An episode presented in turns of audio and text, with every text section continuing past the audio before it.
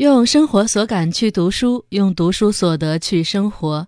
欢迎来到由喜马拉雅独家播出的云如的声音图书馆，我是云如。电影《少年的你》让我喜欢的易烊千玺一下子成为电影圈炙手可热的新人。但说实话，看这部电影的时候，我根本无暇顾及这个我喜欢了多年的少年，心里不止一次地生出一个疑问。这些孩子怎么可以这么可恶？善和恶在他们心里究竟有没有边界？少年犯罪，我们应该问责的究竟是谁？很多人会反思，是否是教育的缺失，是社会关怀的缺失，亦或是法律的缺失？但是也有很多人讨论过人性本善或者人性本恶的问题。那或许今天要跟大家分享的这本书，能让我们有一丝的理解，关于人性的理解。今天为大家带来的这本书是日本当红推理作家凑佳苗的《告白》。凑佳苗出生于日本广岛县，结婚后以想挑战在形式上留下些什么为契机，开始了创作生涯。白天主要是做家庭主妇的工作，晚上努力写作，致力于以刻画所有登场人物的性格为基础，组成小说中细致的结构。他说：“如果角色的经历可以决定。”那么人物就会栩栩如生，因此在写作前，无论是怎样的配角，他都会制作履历书，书名“告白”，很浪漫的两个字。我们想起告白，会想起少男少女之间青涩的树下告白，会想起大学楼下大喊“我爱你”的热血青年，会想起成年人在一起遭遇巨大痛苦时的一句“有我在”。告白这两个字具有某种魔力。那种埋藏于心底的悸动，那份小心封存的喜欢，终于有见天日、照阳光的一天。光想想就足以令我们嘴角上扬，平添喜悦。但是这本书凑佳苗的告白，并不是我们传统意义上理解的男女之情上的告白，更像是主人公们内心的自白书。这是一部探讨青少年犯罪问题的长篇推理小说。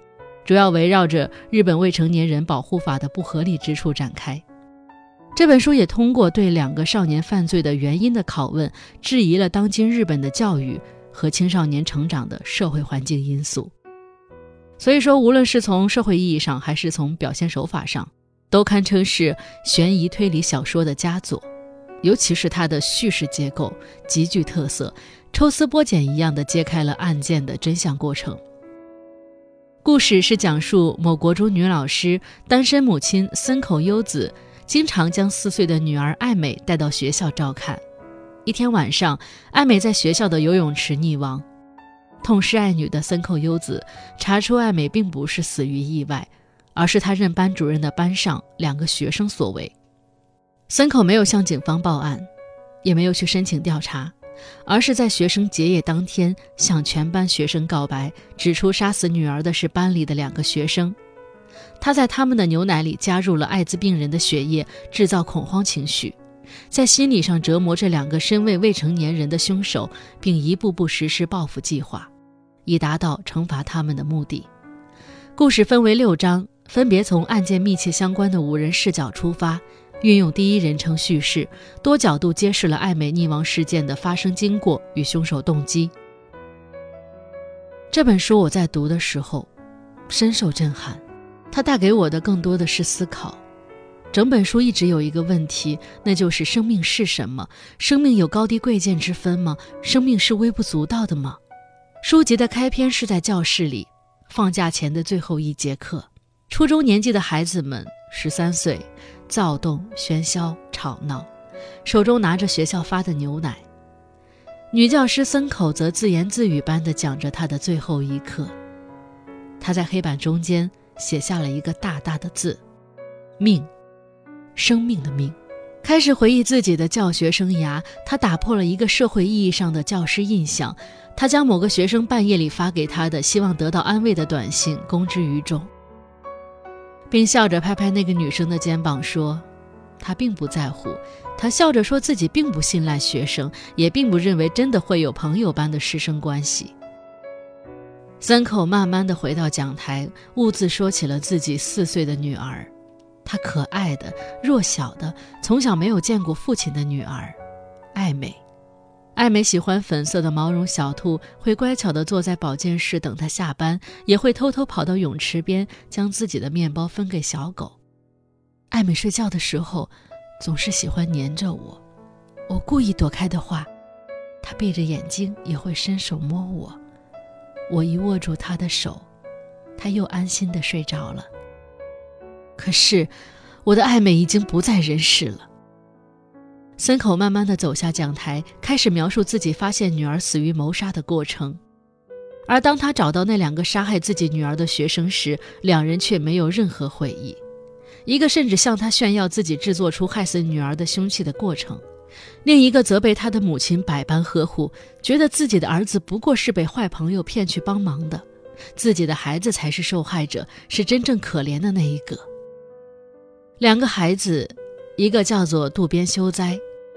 天才少年，沉默寡言，对生命漠视，却可以以生命为题写出全国获奖作文。另一个名叫下村直树，一个班级中的小透明，一个除了善良一无是处的少年。这本书的第一章是站在森口的视角，看完之后你会觉得这两个小孩便是恶魔，是纯粹的黑色。但这本书构思最巧妙的地方就在于。他是站在不同人的第一视角，让我们渐渐醒悟，这世上根本没有纯粹的黑白。下村直树是班级当中可有可无的孩子，一直被母亲赞誉着长大。当他上了初中后，发现自己并没有那么聪明，体能也并不厉害。他努力学习，却总是达不到自己的期望。他害怕令自己的妈妈失望，他没有别的长处。妈妈就只能夸他善良，一个被溺爱的、被懦弱和平庸裹挟的小孩，没有朋友，一无是处，除了妈妈口中无用的善良之外，什么都没有的孩子。而这孩子，拥有一个朋友，渡边修哉。渡边的母亲在他十岁的时候离开了他。他的母亲原本是前途无量的科学家，但为了渡边，放弃了自己光明的前程。放弃了前程之后，却怨恨起渡边，对年幼的渡边非打即骂，对他的要求极尽苛刻。但渡边并不怪罪母亲，因为妈妈在每次打他后，都会抱着他一遍一遍地说对不起。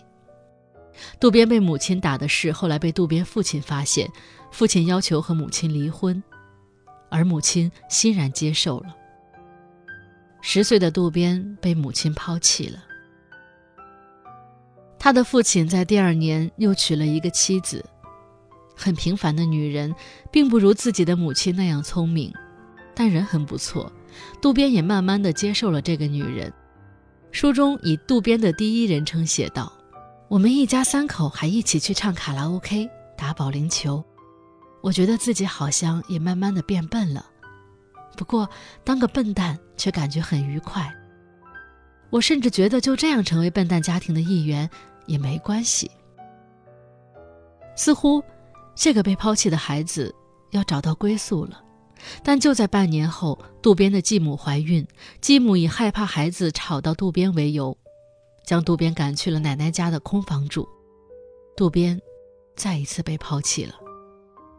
而这一次，渡边想到了死去，他希望自己可以死去，可他想见妈妈最后一面。但妈妈在离婚时已经向他的父亲承诺绝不见渡边。于是，渡边在想，到底怎么样才能引起妈妈的注意呢？他开了个人网站，在网上发布自己发明的作品，再将网址贴在妈妈任教的大学网站下面，希望引起妈妈的注意。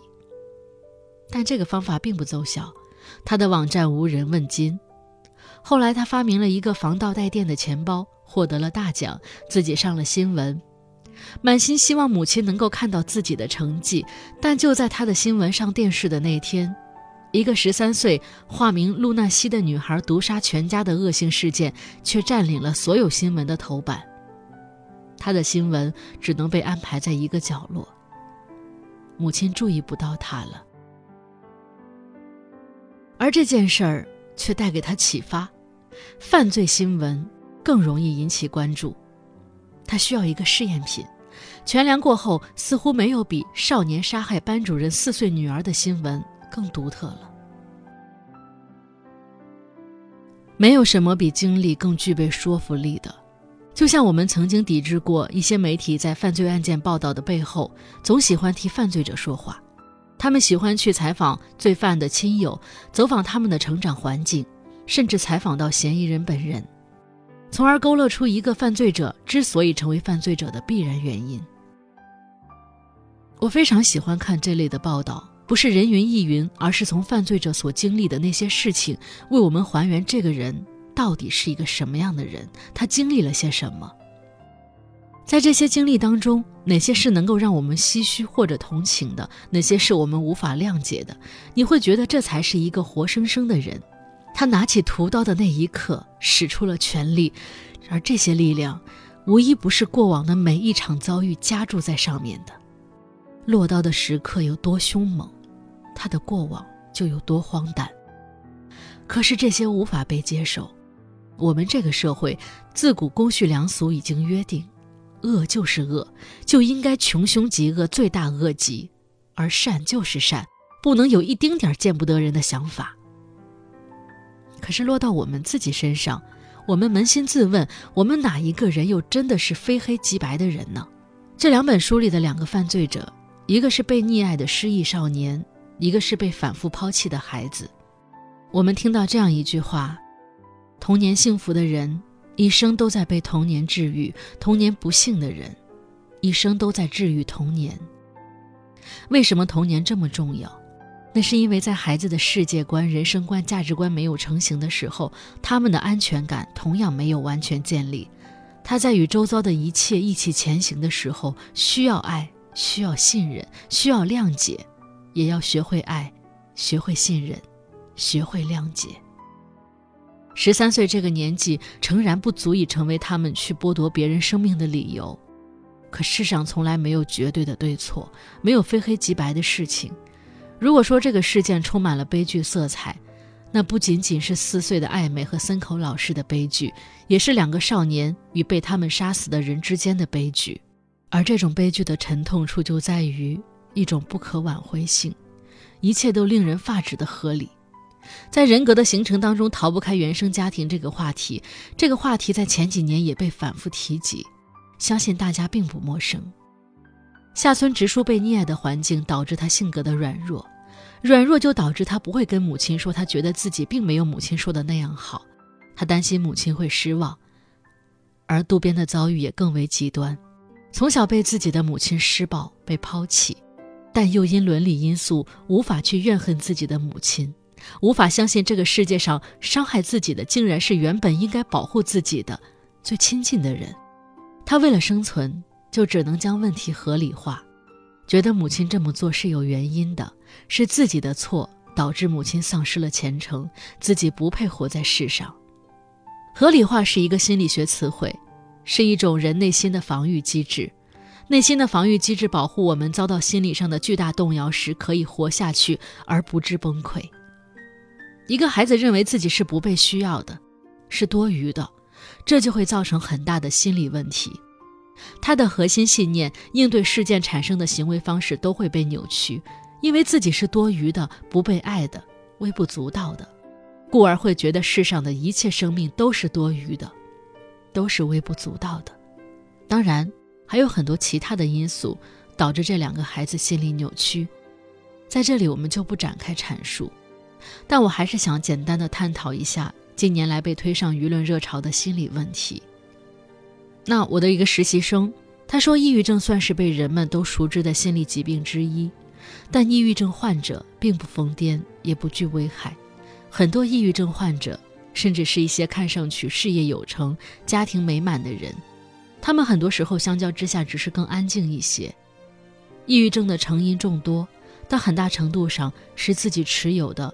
比如，如果我不成功，就没有人爱我；如果我拒绝别人，别人就会孤立我，等等一系列极端化的、非黑即白的核心信念指导下而产生的僵硬刻板的行为应对方式。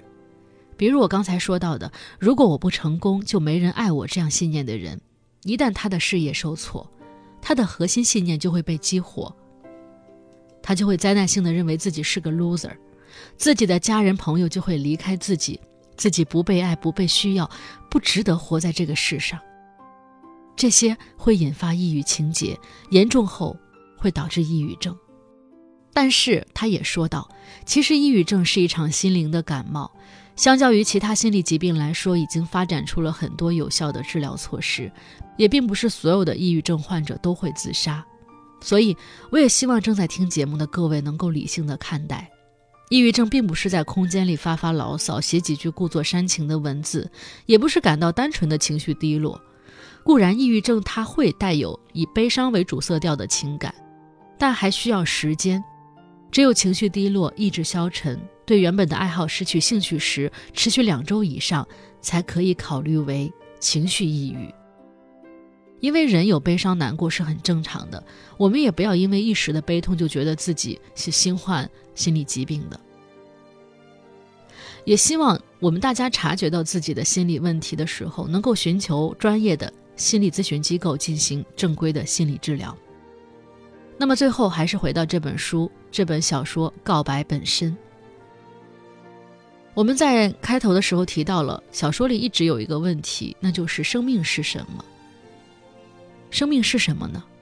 是桌角摆着的盆栽，是灯上落下的飞虫，是楼下晒太阳的黄狗。生命是怀中的孩子攥着我们的小手，是临别时我们紧紧的拥抱，是正在收听和播出节目的你我。生命是存在在你我身边的一切，世界因承载着生命而变得无与伦比，变得丰富，变得非凡。就像书中的主角之一，渡边的女友每月写给森口的信中那样问道：“生命有没有渺小的生命？我觉得没有。毕竟‘渺小’这个词语是以人类主观视角而创造的，更不用说我们又如何定义渺小呢？但就生命这个词本身而言，世间万物，小到肉眼不可见的细菌。”大到几十吨重的鲸鱼，又或是人类自己，大家最初都不过是宇宙里的一粒尘埃，最后也会回到星辰的怀抱中去，都是星辰的孩子，何论渺小或是伟大？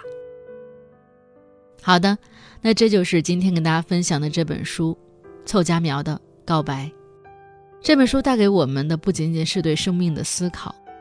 带给我们更多的是关于人性的思考、法律的缺失、原生家庭的影响、主人公人格的悲剧、反转的结局与感受到他们内心的痛苦带来的震撼和悲伤，并没有随着故事结束而结束，因为我们的周遭也出现过这样的新闻事件。至于人性本善还是本恶，我觉得这个话题我们也终将会讨论下去。那喜欢这本书的朋友，也可以去到声音图书馆的店铺里购买。我是云如，下期节目我在云如的声音图书馆里继续等着大家。